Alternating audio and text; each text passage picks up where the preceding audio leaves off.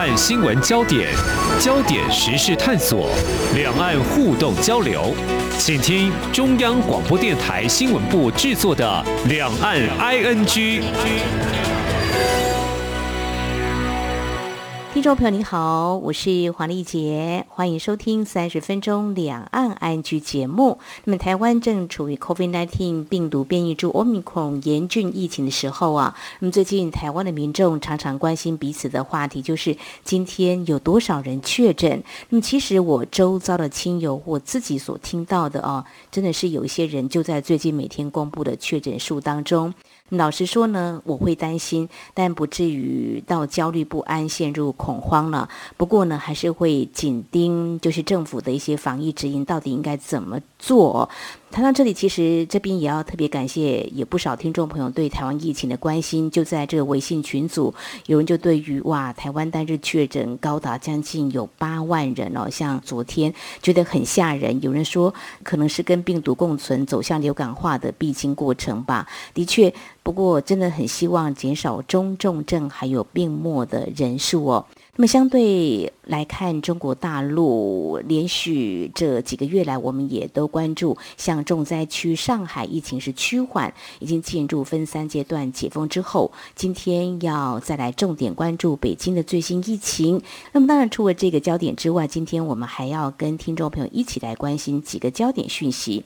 包括这疫情对于这个经济消费的冲击，还有这防疫做法，当然也不容有挑战官方的声音。过去我们也讨论过哦，那当然不仅对防疫的一些观点看法，只要跟官方不同调呢，都可能会受到言论的一些制约。那最近呢，中国退休作家张颐和在接受台湾媒体访问时，就很直率说了一些话，到底说了什么呢？另外呢，也谈到这政治面的焦点，中国国务院总理李克强，那么前几天到一些省份视察，也进行了座谈。他摘下口罩，为何成了关注焦点？在台湾就有一些观察解析哦。那么，在中国大陆领导人习近平今年秋天渴望接续他第三任之际，到底显示哪些讯息呢？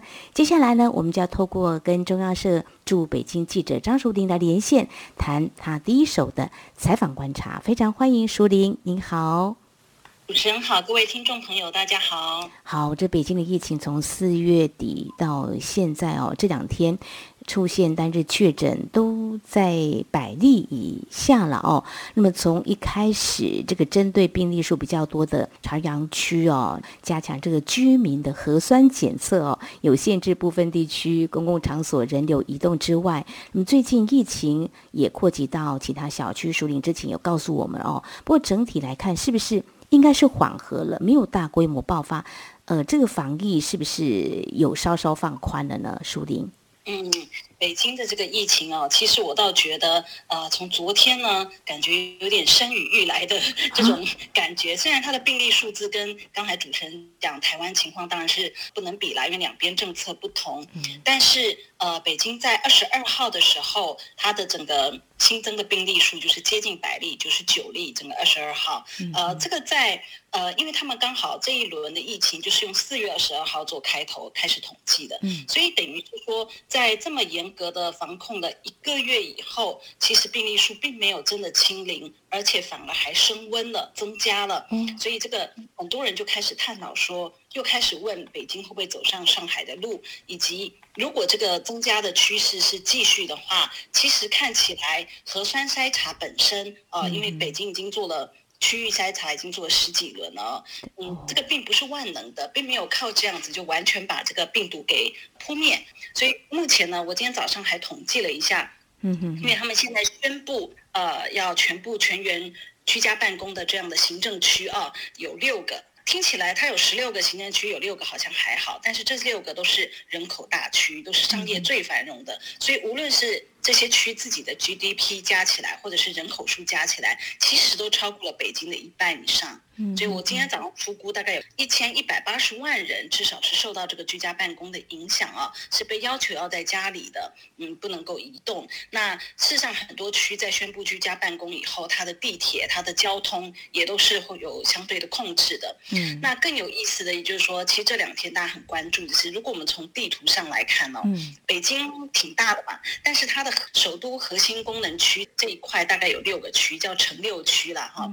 城六区里面现在有四个区全部，嗯，表明是要居家办公的，就只有西城区、东城区不用。那我们都知道中南海其实就在西城区，等于是说，你如果看地图可以看到有点，不管你是说病毒包围，或者是说居家办公是为了保卫中枢也可以，就是好像在这个中央政务机关的外围，现在就是那个态势就是比较紧张了，所以这个是。北京疫情目前的情况，所以可以想见，现在北京市民最近外出都佩戴口罩吧？应该都是这样嘛，哈。那核酸外出要配口罩的。是，那核酸检测也相对变得很频繁，可能成了生活日常吧。那是对，目前、嗯、目前他们是把全北京，就是说一半的区域是单日做核酸，另外一半就是双日做核酸，嗯、等于你每隔一天就有核酸可以做。但是它虽然是要求全员，事实上是做不到真正、哦嗯、呃强制每一个人的，因为你就算硬是不做。他也不能怎么样，说实话。清零做到滴水不漏，还真的有点困难。哈，好，那谈到这里，就是说疫情要清零，真的是蛮大的挑战。不过中国大陆还是持续坚守这个政策哦。但企业要复工的话，真的也是蛮困难的。大概就是采取所谓闭环性的这个复工。由于这两个多月来，中国大陆的疫情不光只是在北京，在之前书里你带过的上海也是一样。所以，对这个经济的负面影响，应该就是慢慢显现。我们之前在节目当中也有关心探讨过哦。我们看到中国大陆官方所公布第一季的 GDP 就只成长了百分之四点八之后，最近新的这个经济数据出来了，可能还蛮糟的哈、哦。有一些这个数据，包括这个工业的生产呐、啊，或是在一些产业面看起来。很难让人乐观哦，民众可能也很担心。我想更紧张的，也许就是官方了哦，是不是？呃，简单来跟我们讲，有几个数据，可能在过去几年都没有看到。书玲，嗯，是的，啊、呃，主要是在五月中旬的时候，他们公布了四月份的中国的经济数据。那因为他们现在 GDP 本身是要一季一季公布，所以四月的话是没有属于四月的 GDP 公布，但是就是其他的数据，刚主持人提到的。啊、呃，消费消费是跟内需有关的，然后工业生产啊，这个是生产，和投资增速，这全部是下滑的，上升的是什么呢？失业率。所以这整个其实就是非常不利的数据，尤其我觉得这个大家聚焦的几个啊，嗯，反映内需的这个社会消费品零售总额啊，跟去年同期相比的话，是下降了百分之十一点一，这个其实是相当惊人的。呃，因为我记得我在。考这个大陆新闻这些年，以前看到的数据是成长百分之八点多、九点多这种的，现在是负的哈。这几年已经下降到上个第一季的时候，其实也已经是缩水了。没想到这一次四月是负的，那其实可以想见，你说人都被封控了，一个是他就是被动嘛，没办法消出来消费，这是一个；一个是说。整个大家失业上升的情况下，你对消费对未来是会保守的。那还有就是风控它本身冲击服务业，这个服务业是被冲击最大的。你刚刚讲的这个生产还可以闭环啊，做一些必要的生产，但是服务业你去做人家的理发啦这些的很多非必要比较享受性的，这个就没有办法。所以这几个数据哦，像它这个规模以上的这种工业企业。增加值呢也是负的，年减百分之二点九，这其实都是非常值得关注的哦。那我自己有去参加这个发布会，当然他只是国家统计局的发言人了。我觉得，因为中身为中国的官员呢，他还是有必要讲一些比较鼓舞人心的话。他就会是说啊，风控呃，可能反映接下来六月要去看五月数据的时候，应该是有提升啊，国家也在。呃，释放一些政策，但是就是说，其实大家非常的不乐观，尤其今年中国他自己的年度的 GDP 成长目标还是五点五，这个没有变。那他到底要怎么做到这一点？呃，是可以做到，但是那代价是什么？嗯，然后民众实质上现在很多人是没有钱，然后还要付这个房租什么什么，其实民生真的我们看到的很多的报道来讲，嗯，是非常困难的。是，其实呃，大家都知道中国大陆经济有所谓三驾马车，投资、出口、消费。那我曾经在节目当中有多次访问中华经济研究院的刘梦俊所长，还有提到说这几年中国大陆很呃投入在这个消费方面，希望能够拉动内需哦。但是呢，似乎是拉不太起来，原因有很多，像啊两三年的疫情，应该就是很严重的这个冲击的因素。当然，中国大陆它设定是要。朝着高消费方向来迈进，也希望能够让所谓中国制造也能够一起拉动起来。看来可能也会受到蛮大的影响。那么接下来后续我们也要看到联动性的一些冲击哦，包括就业，可能也是在上周节目当中连线中央社驻上海记者吴柏纬，那么也谈到就业的问题，在今年就有一千万名的这个。啊，大学院校毕业生到底应该怎么样来就业，也是一个我们可以关注的焦点。其实不光只是中国大陆，台湾也有一点点影响呢。去年呃，台湾的全年失业率升高来到百分之三点九五，是将近七年来的新高。那么今年三月份失业率是百分之三点六六。至于在第二季表现呢，在疫情反弹之下，如果看到台湾有没有明显冲击，还有中国大陆是不是？呃，也会再度冲击呢，都同样值得我们关心。不过稍后节目呢，我们要谈另外一个焦点，就是中国大陆严格控管言论，要跟他对抗吗？或改变自己的一些做法呢？呃，书林前几天特别专访中国作家张颐和，他怎么谈他心中的中国政府？我们节目稍后回来。今天的新闻就是明天的历史，探索两岸间的焦点时事，尽在《两岸 ING》节目。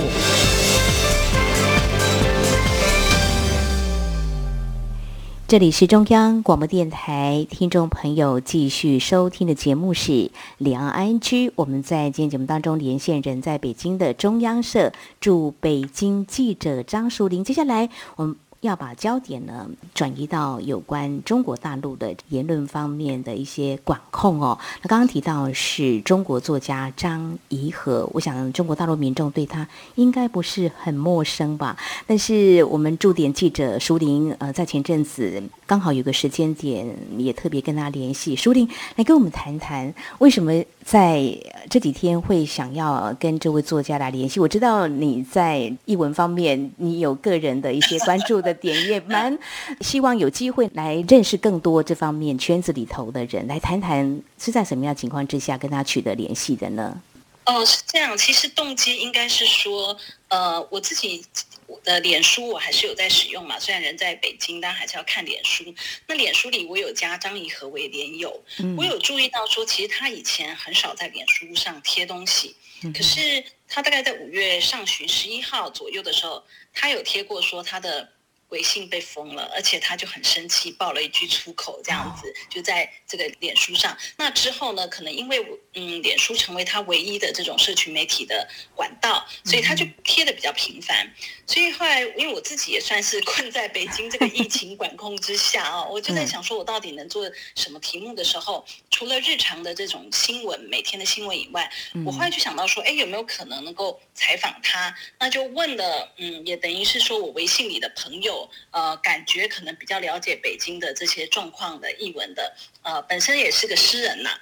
然后呢，哎，没想到他就直接给我，嗯，张颐和老师的电话，嗯，呃，这边都会称老师啦，一个尊称这样子。嗯，所以我就哎打了过去。那我觉得张颐和他也非常愿意谈，就我们是透过电话，因为北京现在餐馆都不能够开放内用，也没有办法约，但是透过电话他已经就是讲了蛮多蛮丰富的内容。嗯，那这个他的微信被封，当然你一定会问他这样子的问题，他 怎么回你呢？怎么说呢？嗯，是的，其实就我们这几年在中国大陆，老实说，微信被封真的是一件很常见的事情哦。不过这里面也区分很多种了。后来张怡和有讲，他是属于永久的被封这个群聊，就是你在有一个嗯。呃跟朋友可以加一个群组嘛，然后还有他的朋友圈也是被永久性的限制，因为有些封号是哎封你一周，封你一个月就给你恢复啊，有些是怎么样怎么样，有有一些不同的做法，它就是一个永久性。那他觉得限制群聊非常的麻烦，因为你很多事也许你可以一对一的说，可是你一次可以跟一百个人说，跟你要一对一的讲，以及。群聊它本身有一个像聊天互动的功能，大家你一言我一句，可以知道大家想法。那他觉得这个在疫情时代其实是非常重要的，因为大家见不太到面，嗯啊，没想到这一点互动呢就都被扼杀了，所以他其实是非常的愤怒，因为他觉得没有理由，然后他也做过申诉，嗯，说情都没有用，所以其实我必须说，我知道的很多大陆人是。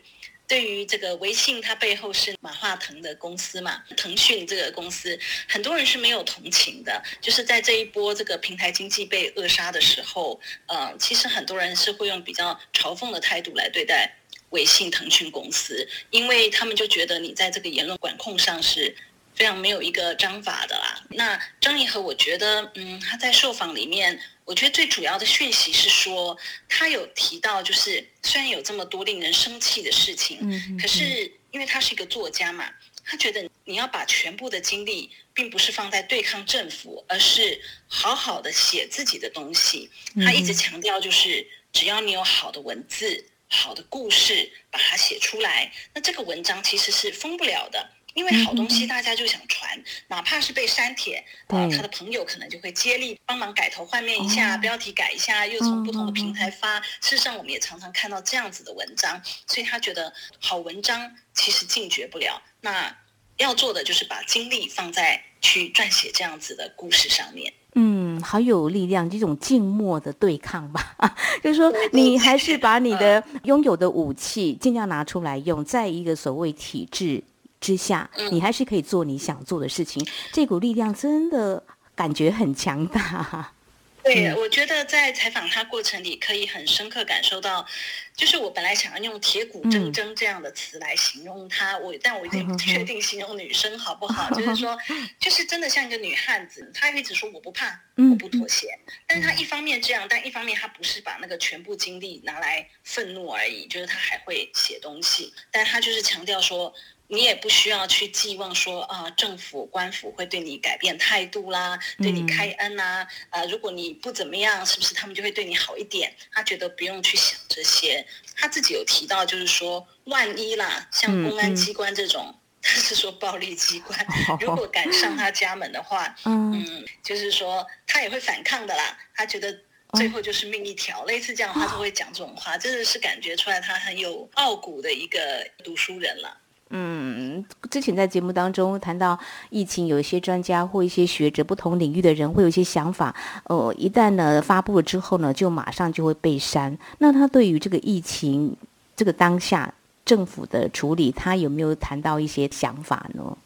对对对，因为我们都在北京嘛，嗯、其实北京现在是最严的时候，在疫情防控上，比如说所有的餐厅不能用，这也是一个，然后很多交通都阻断了。嗯、我觉得他也蛮一针见血，他认为就是说中国大陆的防疫其实是有助于集权统治的啊，集、呃、我还特别问他哪个集呢？他说集中的集，嗯、就这个权力是很集中。因为疫情防疫以来，我们可以看到很多很强力的行政手段，它可以使每个人的行为。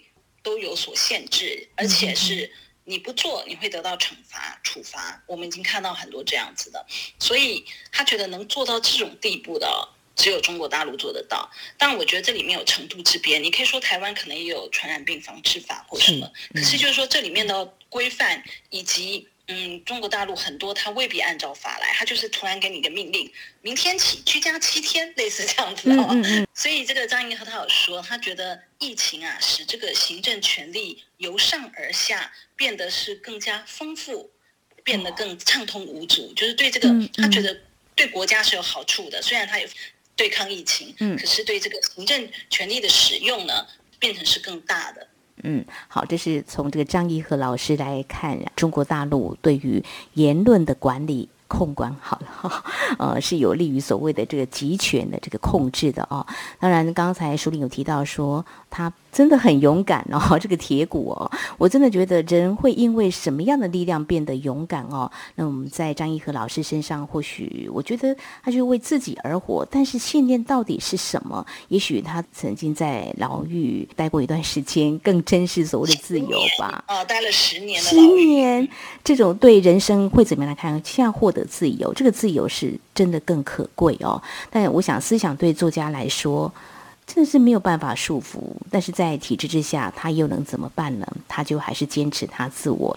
好，那稍后呢，我想我们再来谈谈，到底谁管控了这个中国大陆？当然是高官领导人哦。最近在台湾媒体有下这样的标题：“习李斗又起”，当然指的就是中共总书记习近平跟中国国务院总理李克强之间的一些种种的。竞争吗？或说，呃，习近平可能要连任这第三任了。那么，是不是有太多的政治解读？为何会有这样子的一个解析呢？我们节目稍后回来。不只有新闻，还有您想知道的两岸时事，都在《两岸 ING》节目。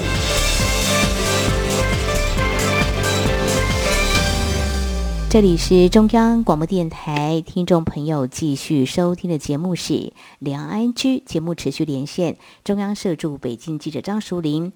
我们接下来要谈的是政治面的观察哦。嗯，谈到习近平对中国防疫是多次重申这个动态清零，那么李克强呢是比较少被媒体报道他对防疫的做法说了什么，在台湾是比较少看到，反而比较多的是李克强对经济专一的指示。不过就在五月十八号，李克强他前往云南大学视察，嗯，媒体就拍摄捕捉的一些画面，就在场所有人都没有戴口罩哦，呃，其实。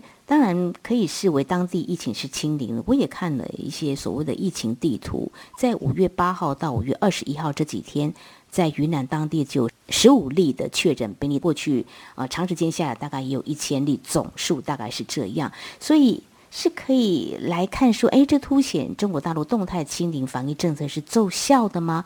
但也许不只是台美，也有一些观察说，哎，这是不是他跟习近平互别苗头，就以这个习下礼上来形容哦？有点这个政治解读是太过度解读了吗？在中国大陆，我们倒是要来看看怎么样来报道的呢？淑铃。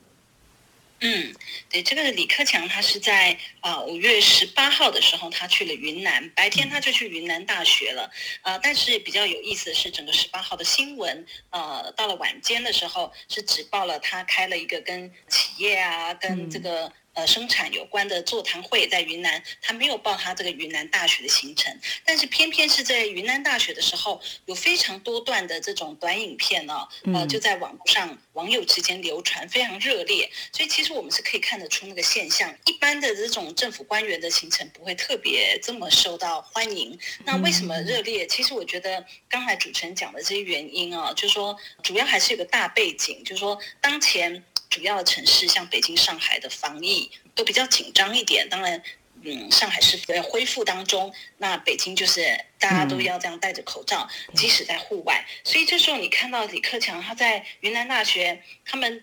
师生呃，学校里面就是有点簇拥着他，没有人戴口罩。嗯、我觉得除了一个是没有戴口罩被大家热议之外哦，嗯，还有就是那种气氛吧，嗯、那种气氛是非常轻松欢迎，好像大家很喜欢这位总理的感觉。呃，那这个就回到刚刚讲的，现在的背景是有在讲习礼之间好像有点怎么样的不同路线斗争啊之类的。嗯，所以这时候李克强那么受爱戴的画面，好像就会被。额外的解读哦，但是我必须说，虽然有这些现象，就说网络热传啊，嗯嗯嗯，我们也可以看到说，其实到了十九号的晚上。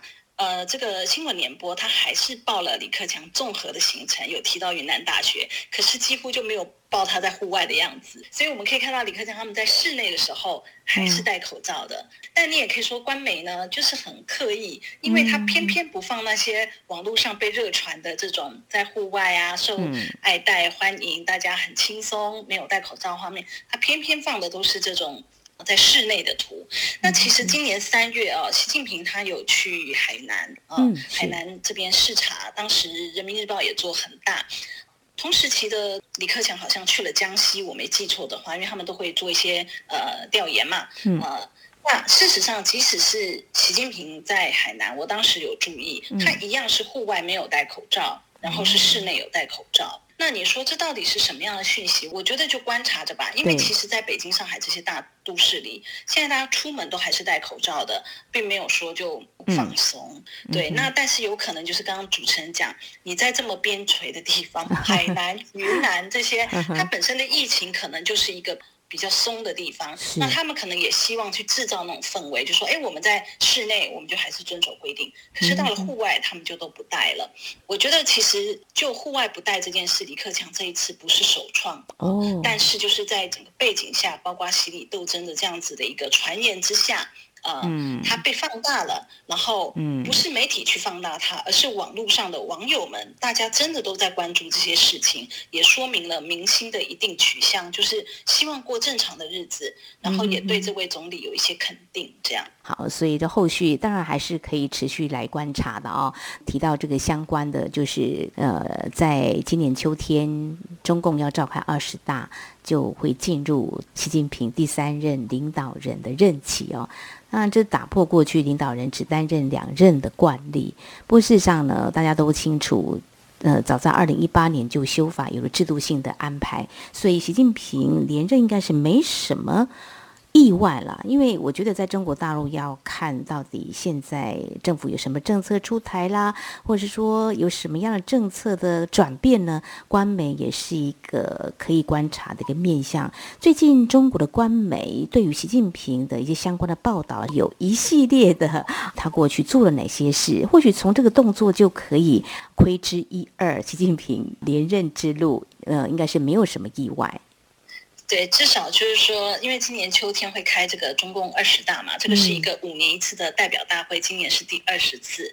那在这个官方的媒体哦，新华社，它从二十三号开始，它会连推五十集的这种网络短片，叫做《足迹》啦，在讲习近平四十多年来的这个一路走来。其实对我们来讲，我们会尤其台湾的民众可能会觉得这种就是非常官方的宣传哦，就是说好像有点。宣传个人这样，当然除了是宣传的功能，我们如果跟二十大连接的话，好像也有一点铺路的味道，就是说对这位领导人，至于他是否能顺利的连任这个总书记的位置，还真的要等到二十大的时候一切见真章。因为二零一八年的这个修法修的是国家主席，呃，连任两年两次的这个，就是说连任一次总共十年这个限制是取消了，而并不是直接去讲中共总书记。这样子的身份，嗯、但我们知道，呃，他们通常这三个身份是同一个人，对不对？就是说，国家主席、嗯、中共总书记，还有军委主席。那到时候，呃，习近平是不是今年能够顺利的这三项身份继续沿用，还是说有可能是其中一两个身份怎么样？嗯、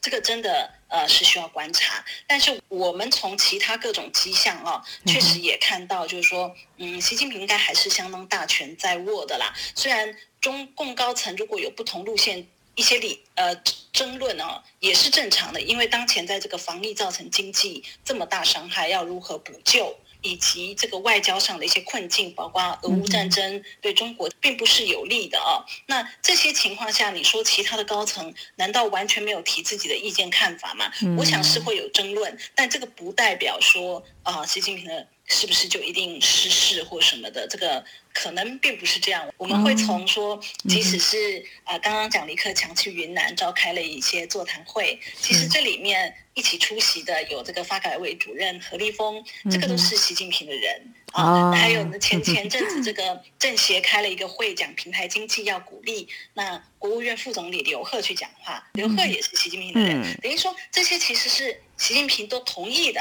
啊，他也愿意的这个情况下一起协调去做的，嗯，我们也可以从这边去看去了解这样。嗯，非常谢谢淑铃带给我们更完整的这个新闻的讯息哈。否则，其实媒体太处理，有时候会特别放大某个部分，然后某些部分就特别不报道，就会或许就过度解读或误导的一个情况哈。总之还是得观察了。不过就是呃这几年来外界都在观察，如果按照过去中国大陆领导人他们接班经验呢，似乎还看不到所谓这个指定接班人浮上台面，所以又觉得没有意外的话。可能是这样，不过真的还是必须要二十大的时候才会见真章。非常谢谢中央社记者张淑玲今天带给我们这些焦点议题的第一手采访观察。非常谢谢淑玲，谢谢，谢谢，谢谢。好，以上就是今天两岸 ING 节目，非常感谢听众朋友您的收听，王丽姐祝福您，我们下次同时间空中再会。